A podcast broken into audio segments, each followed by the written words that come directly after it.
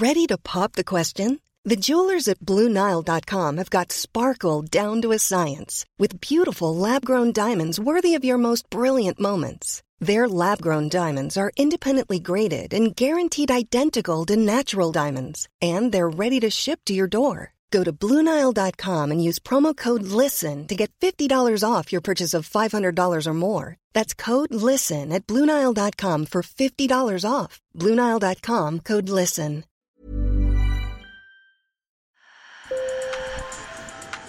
Bonjour. Hello. Hola. Marhaba bikoum. Sur le fil. Le podcast d'actu de l'AFP. Des nouvelles choisies pour vous sur notre fil info. Skype, Zoom, Teams ou Discord sont entrés dans les vies des télétravailleurs depuis trois ans.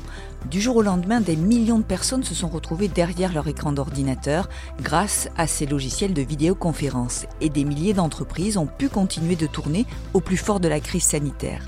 Aujourd'hui, le télétravail concerne environ 25% des travailleurs. Deux à trois fois par semaine. J'ai deux jours par semaine. Oh, c'est bien, c'est agréable d'avoir cette alternance justement bureau et, et, euh, et télétravail. Et je trouve que c'est important que les entreprises gardent aussi cet aspect bureau. Après une période d'improvisation, les entreprises ont signé des accords pour formaliser et optimiser le travail à distance. Et pas question de revenir en arrière. Le travail hybride, c'est-à-dire mélange de travail à distance et de présentiel, est désormais la norme. Et sa généralisation bouscule le management dans l'entreprise.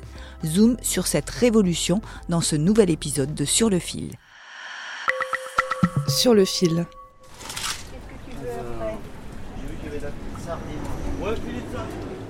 Lorsque j'ai voulu rencontrer des salariés pour me parler de télétravail, je n'ai pas eu de difficulté à en trouver sur cette place, en plein cœur de Paris.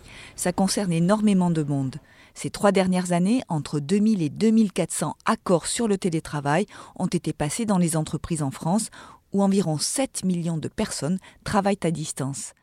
Je pense que le Covid n'a rien créé. En revanche, il a euh, cristallisé un certain nombre de choses qui étaient préexistantes.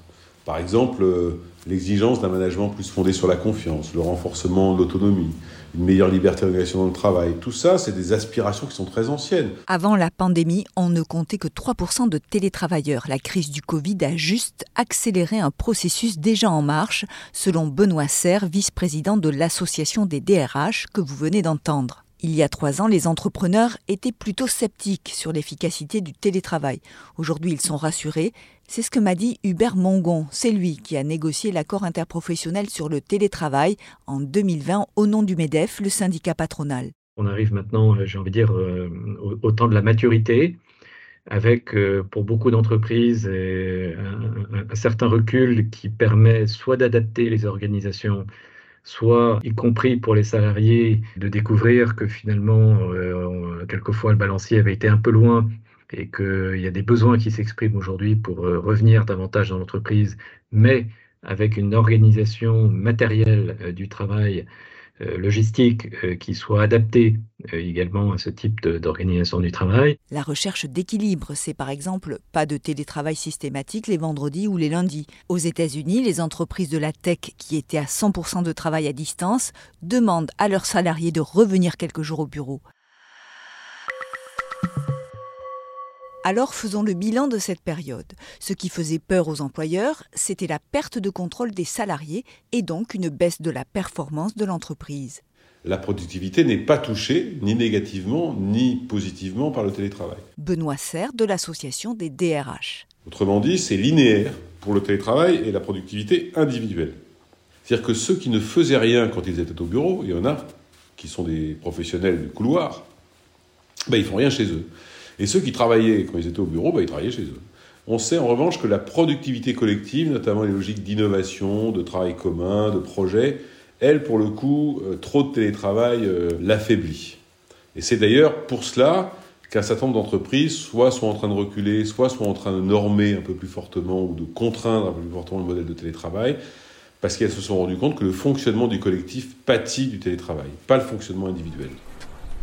J'ai demandé aux passants que j'ai rencontrés ce qu'ils apprécient dans cette organisation du travail. Il n'y a pas forcément de flexibilité au niveau des horaires, mais en tout cas de se passer des transports en commun de temps en temps. Donc ça, c'est super sympa. Pouvoir manger à la maison, être avec mon chat euh, et pas prendre les transports. C'est sûr, tous les jobs ne sont pas télétravaillables. On estime qu'à peine 30% des métiers sont concernés. Je travaille dans la restauration. du coup, il n'y a pas beaucoup de télétravail. Hein. On fait les marchés, on ne peut pas faire le télétravail.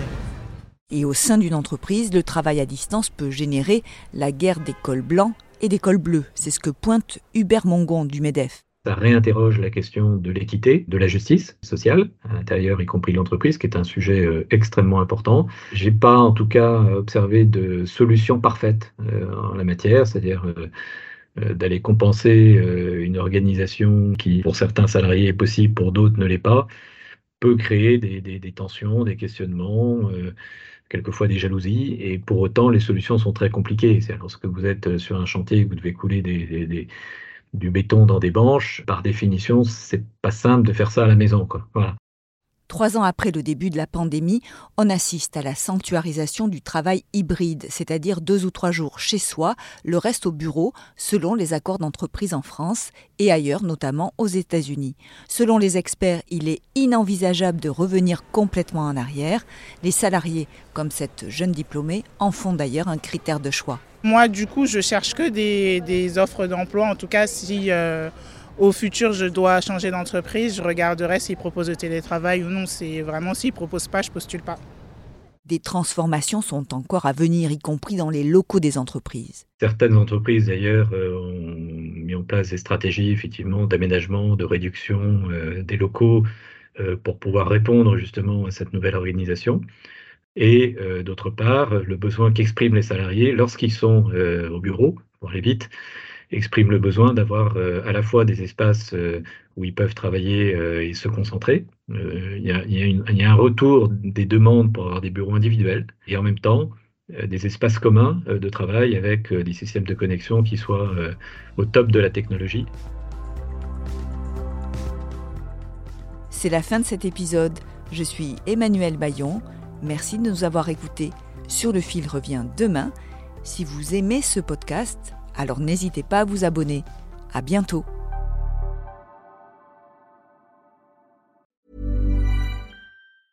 Small details are big surfaces. Tight corners are odd shapes.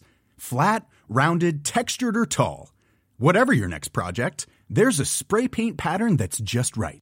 Because Rust new Custom Spray 5 and 1 gives you control with five different spray patterns. So you can tackle nooks, crannies, edges, and curves without worrying about drips, runs, uneven coverage, or anything else. Custom Spray 5 and 1. Only from Rust